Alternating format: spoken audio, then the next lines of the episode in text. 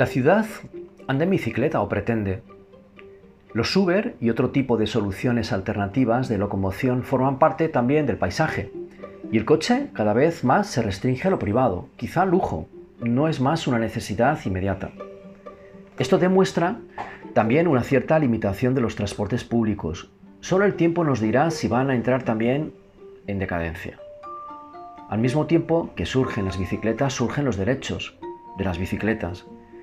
Y con los derechos, las ficciones.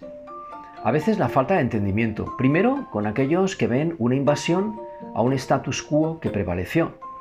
Y ya no. Y en segundo lugar, con los que asumen la tendencia. Incorporan el derecho y a veces lo extrapolan. Seguro que es el momento de revitalizar al más débil, al pedestre.